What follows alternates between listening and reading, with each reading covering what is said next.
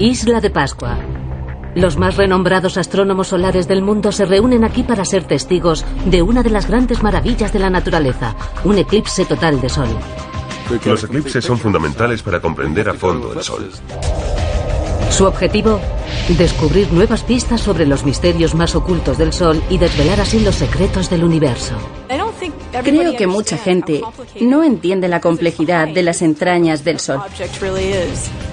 A lo largo de la historia, los eclipses han conseguido doblegar a naciones en guerra. Creían que era un acto de los dioses y que anunciaba el fin del mundo. Han resultado claves para responder a las futuras necesidades energéticas. Será un punto de inflexión. E incluso han corroborado la teoría de la relatividad de Einstein. Nunca antes se había visto como ahora y desde un lugar arqueológicamente único, el eclipse de la isla de Pascua. Los buscadores de eclipses. La isla de Pascua, uno de los emplazamientos arqueológicos más famosos y remotos del mundo. Un grupo de científicos solares se ha desplazado a estas aisladas y misteriosas latitudes para observar y analizar uno de los acontecimientos astronómicos más espectaculares, un eclipse total de Sol. Es un lugar único para ver un eclipse. Se encuentra situada a 3.200 kilómetros de la costa sudamericana de Chile y sus 164 kilómetros cuadrados de escarpados paisajes son los vestigios de tres volcanes inactivos ocultos bajo el agua. Muy interesante. Tras varios meses de preparación, los astrónomos deben escoger cuidadosamente su posición. El eclipse visible desde la isla de Pascua durará menos de cinco minutos, una ventana temporal muy pequeña para que los científicos completen un trabajo detallado, complicado en parte por la amenaza del mal tiempo.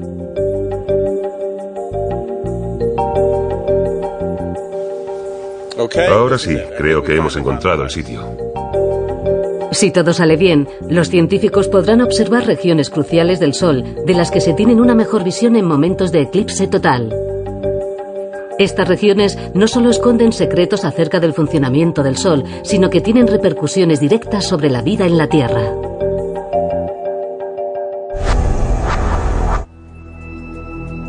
A lo largo del tiempo, el Sol ha sido lo único que ha permanecido constante en nuestra impredecible historia.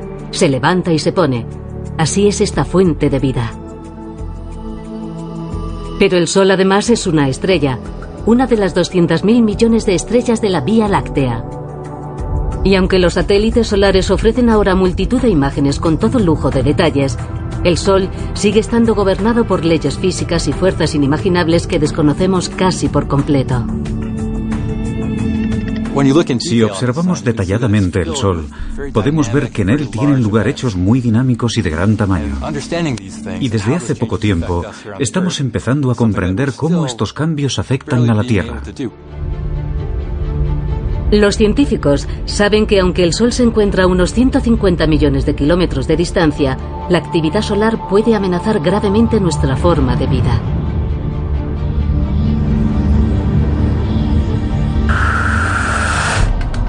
13 de marzo de 1989, Quebec. El sistema de alimentación hidroeléctrico de Canadá se colapsa en menos de 90 segundos. La red eléctrica de Norteamérica se ve alterada radicalmente. Fallo en una planta nuclear. La causa, una tormenta geomagnética originada en la superficie solar. Lo que sucede es que en el núcleo del Sol están estallando millones y millones de bombas de hidrógeno por segundo, que quedan comprimidas y retenidas debido a la gravedad del Sol. Octubre de 2003. Una serie de explosiones solares equivalentes a varios miles de millones de megatoneladas de TNT envía ondas de choque de partículas solares hacia el satélite SOHO, el satélite solar de la NASA, en dirección a la Tierra. Antes del siguiente día, cuando las partículas alcanzan su objetivo, se interrumpen las comunicaciones por satélite. Las autoridades ordenan a las compañías aéreas que desvíen sus vuelos intercontinentales y los astronautas a bordo de la Estación Espacial Internacional se ponen a cubierto. Su misión y su integridad corren peligro. La tormenta que se desencadenó produjo en el espacio algunas de las alteraciones electromagnéticas más intensas que se recuerdan en mucho tiempo. Las tormentas solares constituyen una grave amenaza para la tecnología terrestre más avanzada, por lo que aprender a predecirlas se ha convertido en una prioridad para las agencias espaciales de todo el mundo. Los astrónomos utilizan el término tiempo espacial para referirse a este nuevo campo de conocimiento. El tiempo espacial era un campo desconocido hace 15 años, mientras que ahora lo estudian distintas agencias gubernamentales. Estamos obteniendo fondos para realizar estudios que nos permitan comprenderlo y predecirlo. Sin embargo, no es posible llevar a cabo todos los estudios solares en el espacio, ya que el coste resulta prohibitivo. Disponemos de naves espaciales fantásticas y de grandes observatorios en las montañas para estudiar el Sol. Pero hay muchas cosas que solo aprendemos durante los eclipses. Los eclipses son fundamentales para comprender a fondo el Sol. Aproximadamente cada 18 meses se produce un eclipse total de Sol en algún lugar del mundo. El momento justo y la localización dependerán del movimiento y de las rotaciones del Sol, la Tierra y la Luna. Un eclipse solar tiene lugar cuando la Luna se interpone entre el Sol y la Tierra y proyecta una sombra sobre la Tierra. Esto significa que la Tierra se desplaza en la sombra de la Luna. En eso consiste un eclipse solar. Predecir cuándo y dónde tendrá lugar un eclipse refleja nuestro grado de comprensión del movimiento planetario. Cada 29 días y medio, la Luna completa una órbita alrededor de la Tierra. Esto significa que una vez al mes, la Luna pasa entre la Tierra y el Sol, aumentando la posibilidad de que tenga lugar un eclipse solar. Sin embargo, no es seguro que se produzca. ¿Por qué? Porque la órbita de la Luna está inclinada 5 grados con respecto a la de la Tierra. Así que cuando la Luna y la Tierra giran alrededor del Sol, cambia la posición relativa en la cual la Luna se interpone entre la Tierra y el Sol. La mayoría de los meses, la Luna está tan alta o tan baja que su sombra no alcanza la superficie terrestre, sino que se disuelve en el espacio y por ello no se produce ningún eclipse solar. Cuando se produce un eclipse solar, la mayoría de las veces la luna solamente cubre una parte del sol, mientras que otras queda engullida en un anillo de fuego. Por el contrario, el 25% de las veces, el Sol, la Luna y la Tierra se deslizan hasta quedar perfectamente alineados, hasta tal punto que la superficie solar queda totalmente oscurecida. Se trata de un eclipse total de Sol. El hecho de que se produzca es una asombrosa coincidencia de geometría celestial. El Sol tiene un diámetro de 1.500.000 kilómetros, por lo que es aproximadamente 400 veces más grande que nuestra Luna. Sin embargo, la Luna está 400 veces más cerca de la Tierra. Estas proporciones de tamaños y distancias explican que, desde la Tierra, el Sol y la Luna parezcan tener casi el mismo tamaño en el cielo.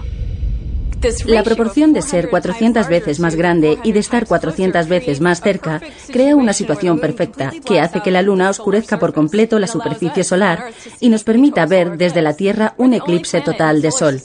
Somos el único planeta que experimenta eclipses totales de Sol. Es una gran coincidencia que se haya dado esta relación de distancias y proporciones.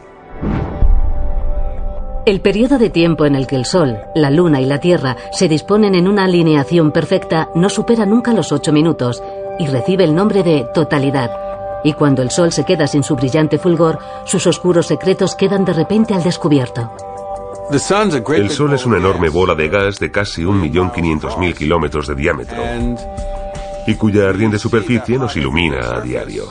Sin embargo, se trata de una atmósfera poco definida, aunque desde lejos parece estar bien definida porque no alcanzamos a verla con detalle.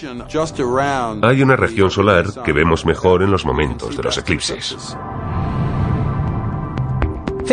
Mirar hacia el sol es como mirar hacia los faros de un coche que viene hacia ti en mitad de la noche. La luminosidad es tal que los detalles quedan difuminados y no ves nada. Pero si quitamos la luz, aparecen detalles que antes no podíamos ver. En el caso de un eclipse de sol podemos ver que el sol tiene atmósfera, igual que la Tierra, la corona. Y ahí es donde quizás se origine el llamado tiempo espacial. Los científicos llaman fotosfera a la superficie luminosa que vemos del Sol. Cuando la luz de la fotosfera queda cubierta durante un eclipse total de Sol, aparecen dos regiones del Sol hasta ahora invisibles.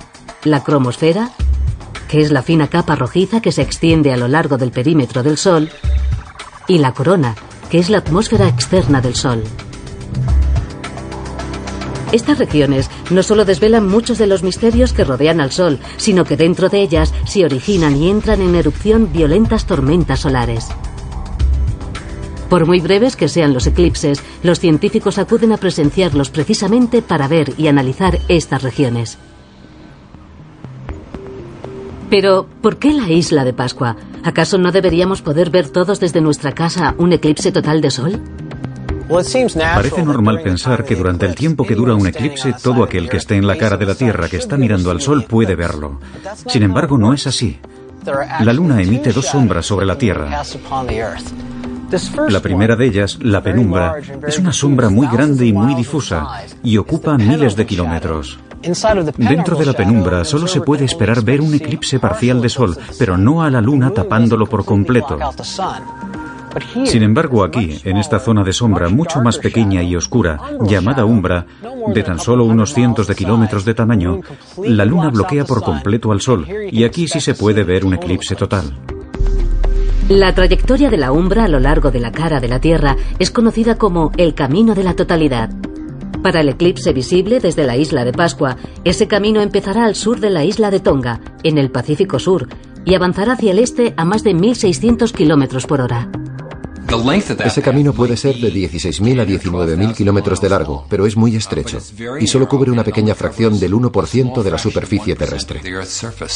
Es decir, que cuando nos preparamos para estudiar un eclipse, primero miramos un mapa y analizamos el camino de la totalidad para situarnos dentro de él. Resulta que esta vez la única porción destacada de tierra firme que atraviesa es la isla de Pascua.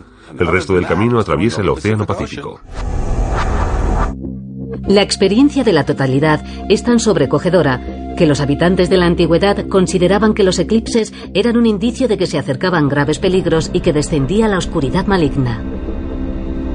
Desconocían que se trataba de un fenómeno natural. Creían que era un acto de los dioses y que significaba el fin del mundo. A lo largo de los siglos, la oscuridad de la totalidad se ha asociado con hechos históricos ominosos, entre los cuales algunos incluyen la crucifixión de Jesús. Pero para civilizaciones como la maya, el afán por comprender estos aterradores acontecimientos dio pie a llevar un riguroso registro, cuyo resultado es una antigua base de datos repleta de importante información. Hoy en día es posible conocer al detalle cuándo y dónde tendrá lugar un eclipse total de Sol.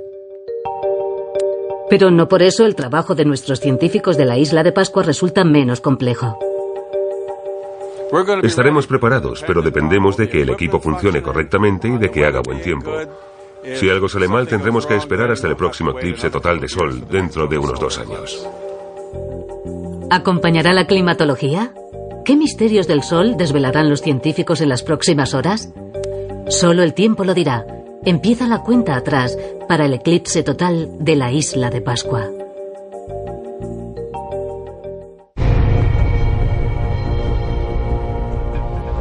El Sol.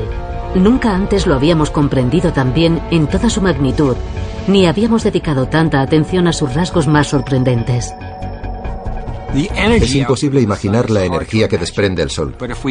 Si nos detenemos un momento y analizamos la cantidad de energía que ha producido el hombre en los últimos 5.000 o 10.000 años, podemos afirmar que el Sol produce un millón de veces más energía por segundo. Las violentas tormentas solares se originan en la atmósfera solar, incluida la corona, la región que mejor se ve desde la Tierra durante un eclipse total de Sol.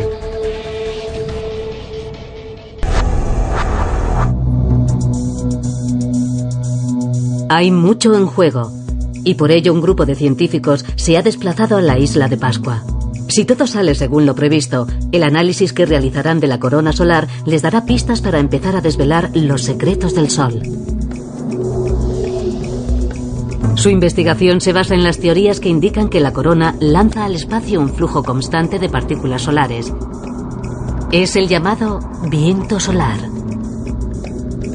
La corona solar no tiene un límite físico, sino que fluye hacia el exterior. Todo el sistema solar queda impregnado por este viento constante, dinámico y voluble. Este viento se deja sentir en todos los planetas y envuelve los asteroides. Alcanza incluso a los extremos del sistema solar. Los científicos que persiguen los eclipses solares y especialmente los interesados en las tormentas solares se esfuerzan en averiguar cómo la corona solar acelera este viento. Pero la corona es tan compleja que incluso sus rasgos más básicos parecen desafiar los principios fundamentales de la física terrestre. Primera pieza del extraño rompecabezas. ¿Por qué la corona desprende tanto calor? Si te sientas al lado de una estufa y tienes mucho calor, te alejas y así no hace tanto calor. Pues bien, si lo trasladamos a la fotosfera, a la superficie del Sol y te alejas, te adentras en la cromosfera o corona solar, donde hace más calor. Hay algo que parece no cuadrar. ¿A qué se debe esto? Dentro del núcleo solar se alcanzan temperaturas de 15 millones de grados centígrados, pero estas bajan hasta los 5.500 grados en la superficie solar. No obstante, si continuamos hasta la corona, las temperaturas repuntan de repente y oscilan entre 550.000 y 2.700.000 grados centígrados. Se comporta de una forma incomprensible. Transporta energía de la zona fría a la zona cálida. De hecho, la distancia que separa estos 5.500 grados de los 550.000 grados es de tan solo 80 kilómetros.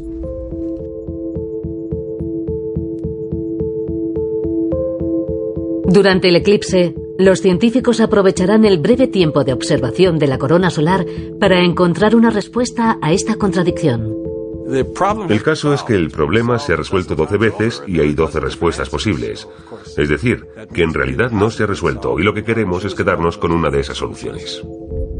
En la isla de Pascua, muchos científicos centrarán su atención en una región muy concreta del Sol, la corona interna, donde se cruzan la corona solar y la fotosfera. Se trata de una región que a simple vista parece del grosor de un pelo humano. Este grupo de científicos tendrá que desplegar una gran variedad de instrumentos ópticos para recoger los datos de estudio. Estudiaremos la corona solar interna utilizando un gran espectrógrafo, algo que es posible hacer solo durante los eclipses totales de Sol. En este sentido, la ciencia de los eclipses no ha cambiado tanto desde sus orígenes a principios del siglo XIX. La ciencia moderna de los eclipses dio sus primeros pasos en la década de 1840, cuando un grupo de científicos europeos realizó una serie de observaciones cruciales sobre el Sol y la corona solar que han supuesto la piedra angular de los estudios actuales sobre el Sol. En 1842, Europa fue testigo de un eclipse total de Sol. Aquella fue la primera vez en siglos que un científico europeo tenía la oportunidad de observar un eclipse total. La corona solar dejó boquiabiertos a los científicos, que no sabían nada sobre ella. Ante sus ojos tenían un misterio que resolver. Los científicos que estudiaron los eclipses en el siglo XIX fueron los primeros en utilizar el reciente invento de la fotografía. Y pronto emplearían otro nuevo instrumento inventado, el espectroscopio. La espectroscopia nos permite comparar la luz de una fuente lejana con otras fuentes de luz de la Tierra con el fin de comprobar su composición.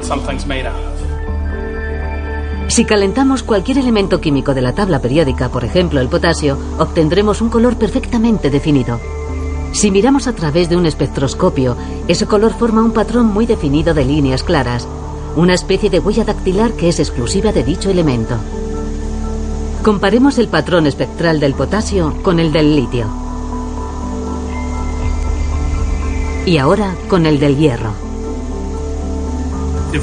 Si obtenemos un determinado color cuando arde el sodio y obtenemos ese mismo color con un objeto casi desconocido, en este caso el Sol, podemos tener la certeza de que el sodio está presente.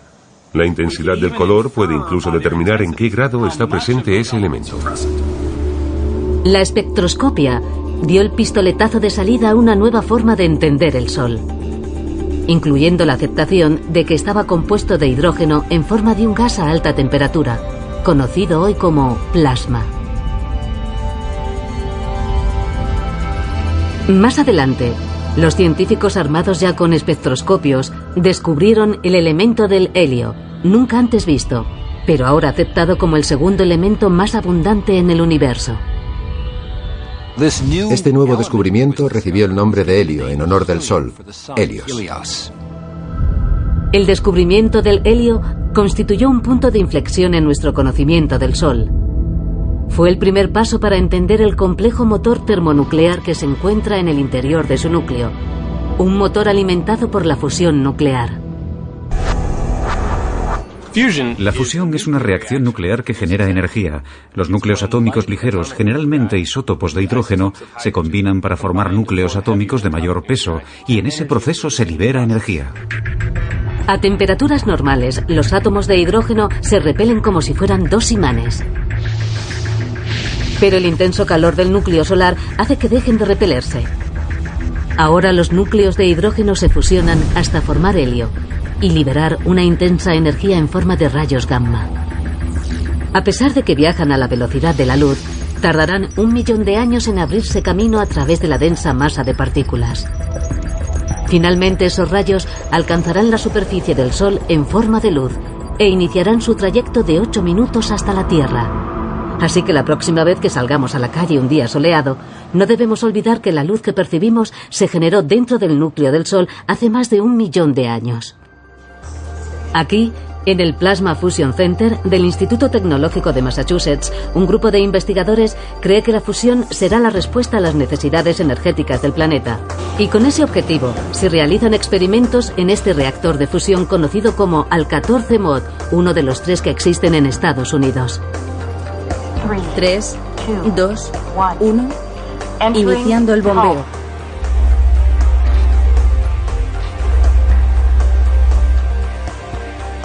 Dura solo dos segundos, pero en ese tiempo bombeamos en una cámara de pocos metros de diámetro la energía que necesita una ciudad entera. Es un proceso increíble que realizamos aquí cada 20 minutos. Por ahora, la naturaleza del plasma y de la fusión nuclear son tan complejas que cualquier posibilidad de recrear el horno nuclear del Sol se queda en un mero experimento interesante. Pero la esperanza es lo último que se pierde. Creemos que podemos influir decisivamente a la hora de equilibrar el futuro energético del planeta. Y si todo sale según lo previsto, marcará un punto de inflexión.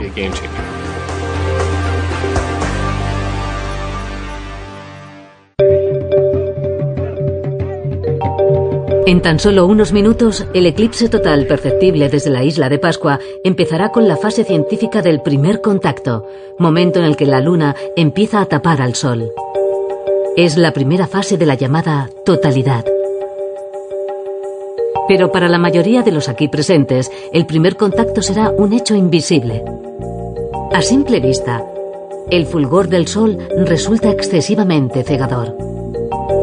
Para evitarlo, los científicos incorporan distintos tipos de filtros solares en sus telescopios y demás instrumentos.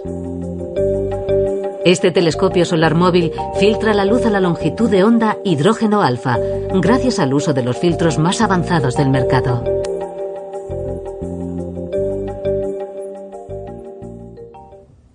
El telescopio se centra en una longitud de onda muy específica de la luz.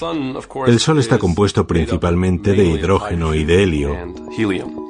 Y cuando empiezas a colocar el filtro del telescopio siguiendo la línea deseada, la línea de hidrógeno, empiezas a ver todo lo que proyecta el Sol. Esta es la región del Sol en la que es posible ver las causas y las consecuencias de lo que sucede en las capas inferiores. Aunque la NASA y otras agencias espaciales disponen de sistemas similares en sus satélites más avanzados, es la primera vez que se intenta grabar y emitir un eclipse solar desde este tipo de instrumento. Se ha escrito muy poco acerca de qué se puede ver a través de un filtro de hidrógeno alfa durante un eclipse. Pero lo cierto es que ahora sabemos que es posible ver fenómenos muy interesantes.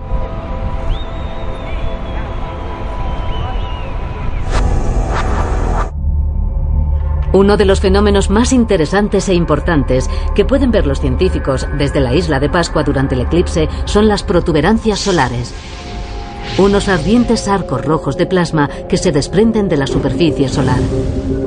En estas fotografías secuenciales vemos el llamado tiempo espacial en acción. Solo es posible ver sin utensilios estas protuberancias durante un eclipse total de Sol. Cerca de la superficie del Sol vemos nubes de color rojo, compuestas de hidrógeno gaseoso que se extienden en forma de lenguas rojas de fuego por el perímetro de la Luna. Aunque estas protuberancias parecen pequeñas durante un eclipse, por estos majestuosos bucles de 160.000 kilómetros de longitud circulan 100.000 millones de toneladas de plasma solar. En total, estas lenguas de fuego alcanzan una altura 12 veces mayor que el diámetro de la Tierra. A veces, y sin explicación conocida, estas protuberancias alcanzan gran virulencia y desprenden al espacio la misma energía que millones de bombas de hidrógeno. La analogía con un volcán resulta muy acertada. Permanecen activos durante un día o una semana y de repente se ponen de mal humor y entran en erupción. Uno se pregunta, ¿por qué ahora? ¿Cuál es la gota que ha colmado el vaso? Para comprender las fuerzas que generan estas protuberancias en el interior del Sol, los científicos no solo utilizan la vista, sino también el sonido.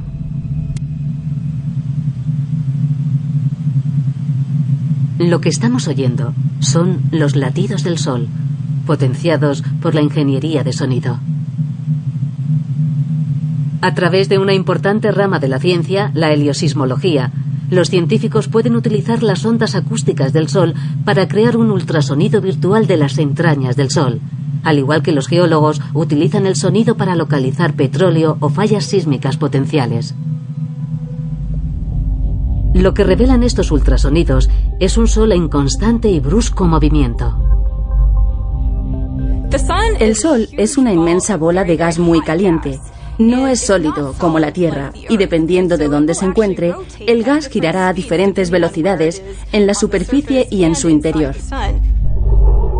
En el interior del Sol, el plasma solar completa una rotación entera aproximadamente cada 27 días, a una velocidad ligeramente inferior que en la superficie, en el Ecuador.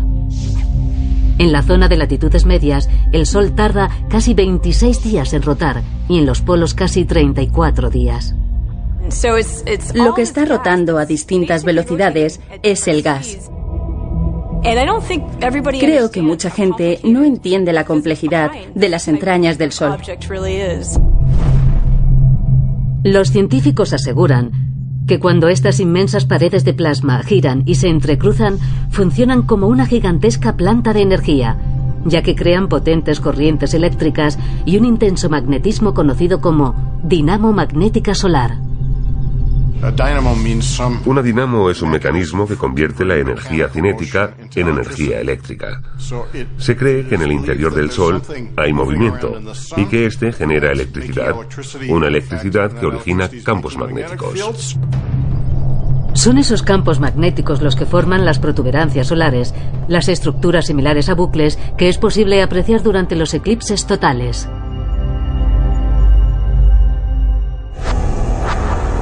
Uno de los científicos que mejor conoce las consecuencias de la dinamo solar electromagnética es Paul Bellan y su equipo del Instituto Californiano de Tecnología. En esta sala generan protuberancias artificiales a pequeña escala, en lo que se conoce como pistola de plasma. Un invento único que permite a los científicos estudiar de cerca las propiedades electromagnéticas del Sol. Se retuercen, se arquean, aumentan de tamaño, explotan y se funden unos con otros. Hacen cosas muy raras. Es todo muy complejo. Aunque la comparación con la potencia del Sol es casi imposible, la pistola de plasma requiere más de 100.000 amperios y un potente electroimán para crear una falsa protuberancia que dure menos de un segundo. Los científicos deben emplear una cámara que dispara 3 millones de fotogramas por segundo para llegar a imaginarse cómo son las complejas y ordenadas estructuras de este caos electromagnético. Un plasma magnetizado tiene un comportamiento muy estructurado. Por esa razón, cuando observamos las preciosas imágenes de la NASA, vemos estos arcos de plasma. Lo que sucede es que tenemos un bucle magnético que se asoma a la superficie solar. Al plasma que compone el Sol no le cuesta rellenar este bucle, pero queda confinado magnéticamente, como solemos decir. Los grandes bucles magnéticos de plasma que forman protuberancias se elevan desde la superficie del Sol y se adentran en la corona.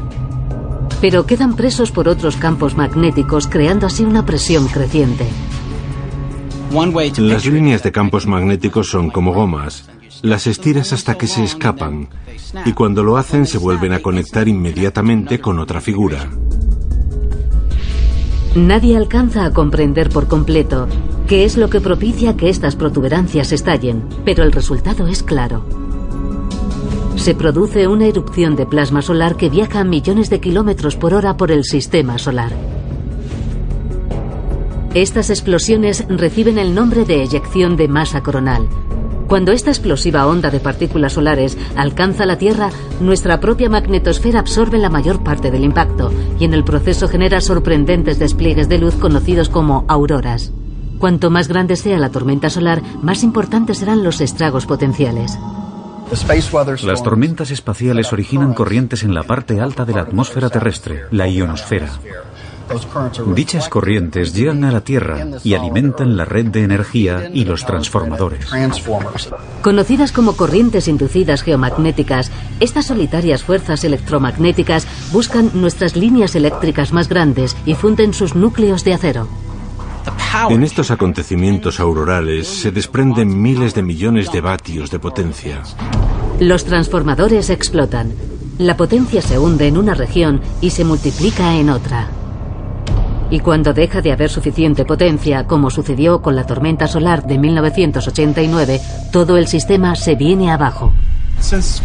Hoy en día todas las redes eléctricas están conectadas y esto puede dar pie a que se produzca un fallo generalizado por todo el país.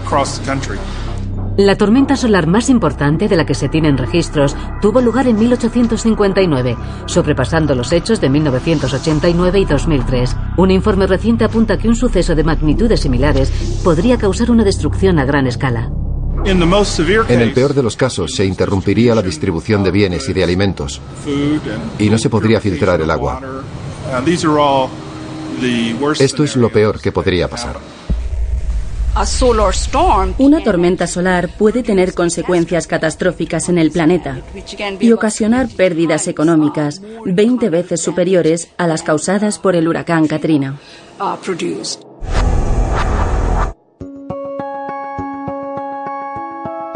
A unos 385.000 kilómetros por encima de la Tierra, la Luna ha empezado a alinearse con el Sol.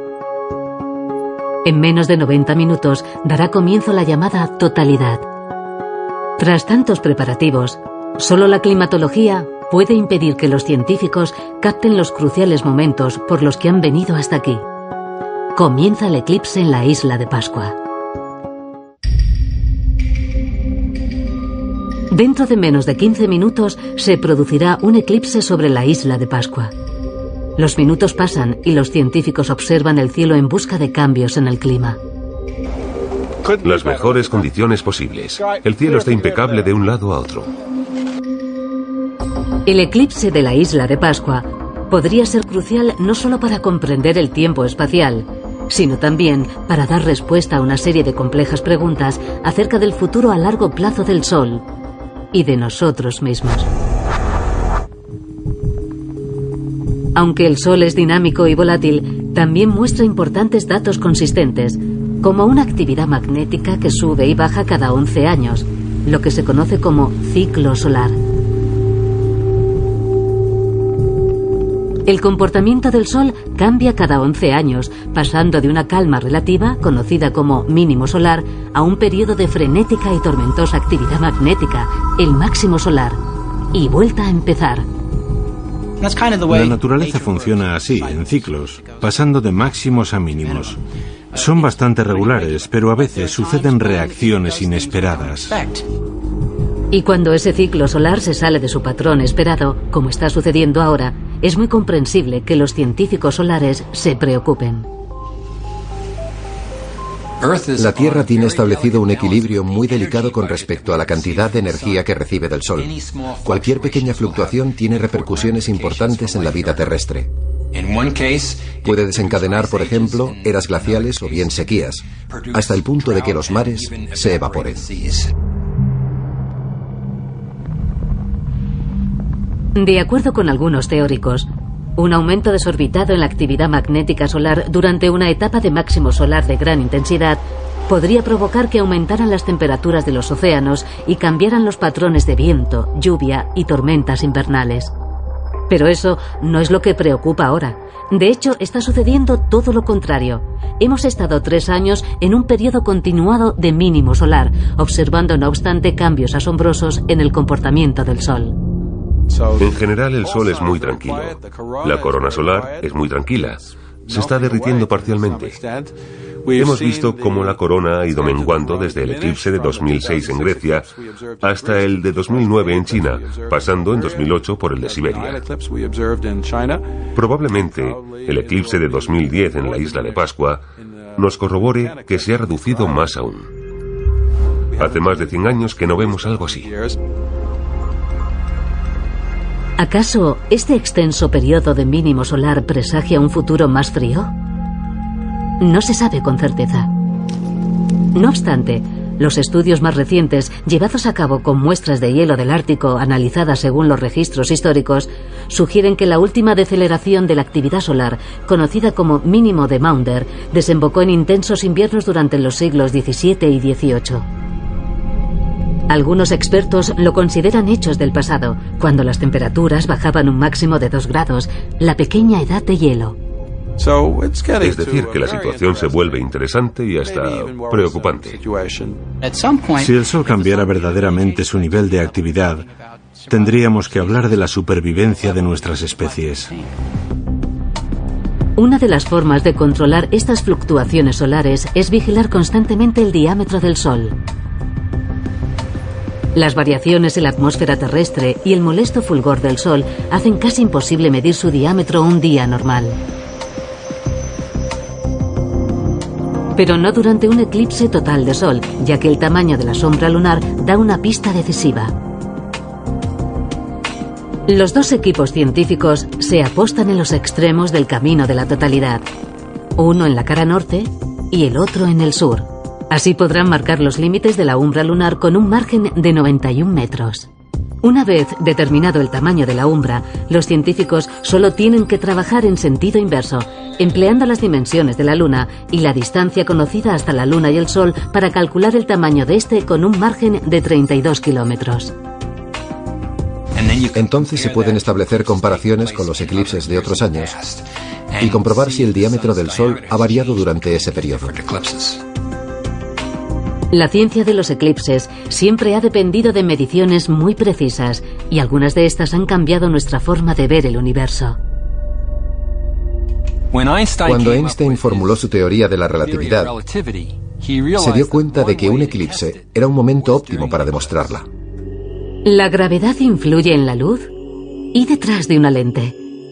Cuesta creerlo, pero la teoría de Einstein dice sí. Sin embargo, solo un objeto tan grande como el Sol podría generar una gravedad tal que nos permitiera ver dichos cambios. Por ello, en 1919, un grupo de científicos se propuso corroborarlo. El concepto era sencillo, fotografiar un grupo de estrellas cuando no quedan ocultas por un eclipse. A continuación, volver a fotografiarlas durante un eclipse total de Sol, cuando casi quedan ocultas tras el eclipse. Si la teoría de Einstein fuera correcta, desde la Tierra, las estrellas deberían aparecer algo desplazadas, porque la gravedad del Sol desviaría su luz, provocando que cambiara su ubicación vista desde la Tierra. La teoría de Einstein predijo cuánto variarían esas estrellas en una placa fotográfica y resulta que estaba en lo cierto. Hoy, La relatividad no solo influye a la hora de comprender maravillas astronómicas como los agujeros negros, sino cómo la NASA posa una sonda espacial en Marte o cómo funciona el sistema de navegación GPS de nuestro coche. Desde un punto de vista práctico, los GPS no funcionarían si no se tuviera en cuenta la influencia de la relatividad. Sin la relatividad no valdrían para nada. Así que la próxima vez que hagamos una excursión al campo, no olvidemos que lograremos llegar a nuestro destino gracias a un eclipse total de sol. En tan solo unos minutos empezará el eclipse sobre la isla de Pascua. Hace tan solo unas horas, la umbra de la luna cayó sobre los mares del sur y empezó a recorrer el camino de la totalidad hacia la isla de Pascua a más de 1.600 kilómetros por hora. Todo está preparado. Este grupo de veteranos científicos realizan sus últimos ajustes con la esperanza de encontrar los asombrosos fenómenos que suelen tener lugar cuando se inician los eclipses totales de sol. Sigue conmocionando a la gente, incluso en el siglo XXI. He visto un eclipse, sabía detalladamente lo que iba a suceder y aún así, cuando tuvo lugar, me quedé sin respiración. La luz durante un eclipse es distinta de la que se ve en cualquier otra circunstancia. Parece que fuera a amanecer o a ponerse el sol, pero con un giro de 360 grados. He visto a vacas regresar al establo como si hubiera llegado la noche y cómo algunas flores empezaban a cerrarse. A veces incluso han salido los murciélagos minutos antes de la totalidad. También el suelo empieza a tener reacciones extrañas.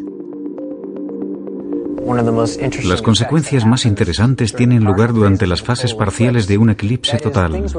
Hechos cotidianos como la sombra de una planta pasan a convertirse en extraordinarios. Por eso lo que he hecho ha sido utilizar una luz de 5.000 vatios para que me sirva de sol y emplear un disco para que me haga de luna.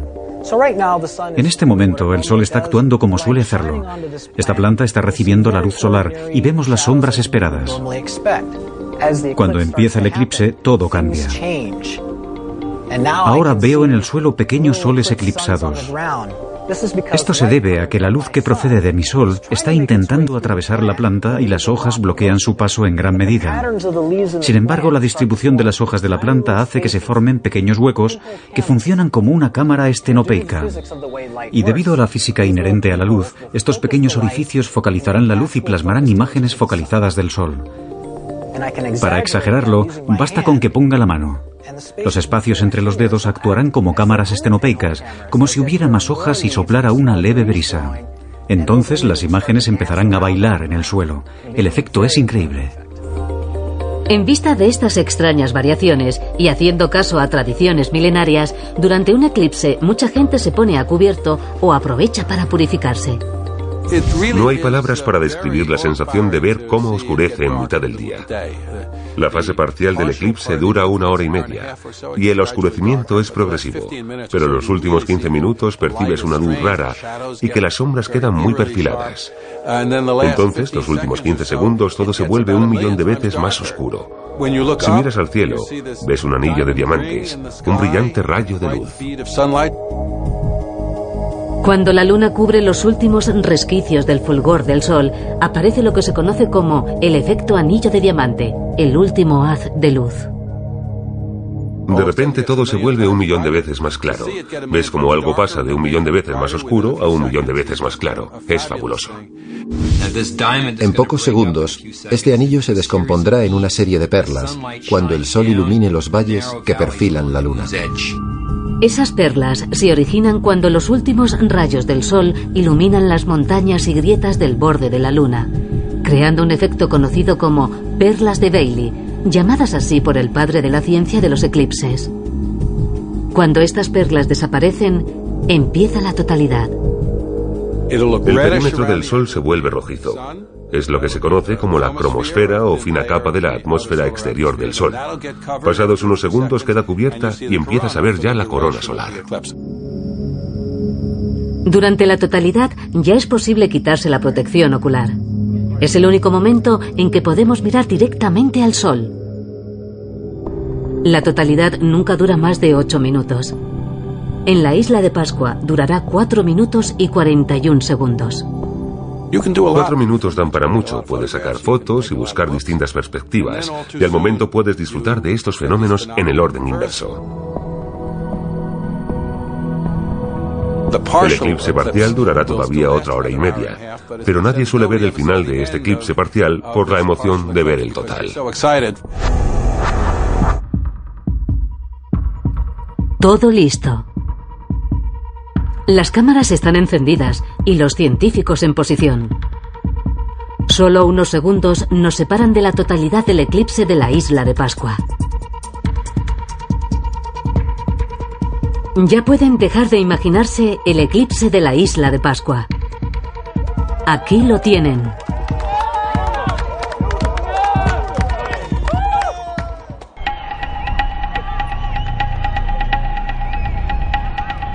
Isla de Pascua.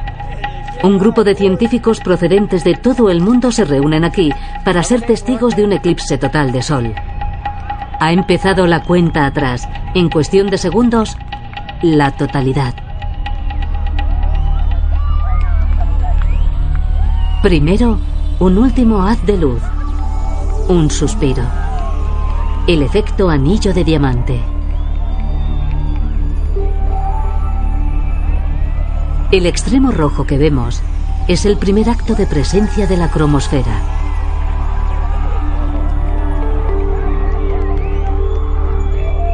A continuación, permanecemos a la sombra absoluta de la luna. Es la totalidad. Ahora es posible ver los mechones blancos de la corona. En sus entrañas nace el viento solar, avivado por enigmáticas fuerzas cuyo origen apenas conocemos. En menos de cuatro días, numerosas partículas de ese viento avanzarán en dirección a la Tierra, bañando nuestro polo norte y creando auroras boreales.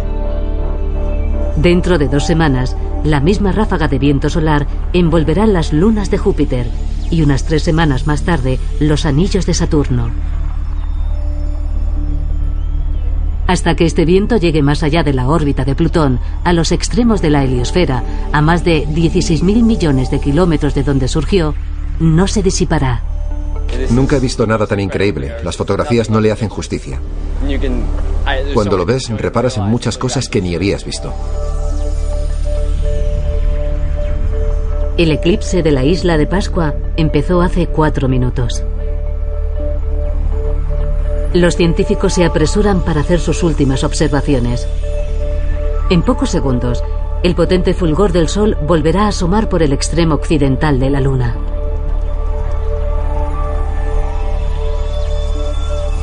En este momento se acabó la totalidad. ¿Resultará decisivo el eclipse de la isla de Pascua en la búsqueda de soluciones a los misterios del Sol? No hay forma de predecirlo, al menos todavía no. Fabuloso. Dios mío. Ahora llevaremos los datos al William College y durante varios meses o años los analizaremos por ordenador. Hay algo que está muy claro. La ciencia solar no es una carrera de velocidad, sino de fondo. Se tardó casi seis meses en confirmar la teoría de la relatividad de Einstein, basándose en los datos del eclipse de 1919. Con el eclipse de la isla de Pascua pasará lo mismo. Sin embargo, entre tanto trabajo laborioso, nuestro Sol, a 150 millones de kilómetros, sigue siendo nuestro laboratorio celestial más próximo.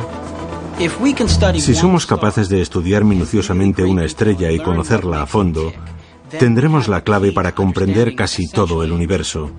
Sí, es cierto. Ahora podemos observar estrellas que están muy lejos y que parecen un mero punto de luz y conseguir mucha información sobre ellas. Los astrónomos han hecho un trabajo increíble, pero nada sustituye el poder ver de cerca esta increíble estrella.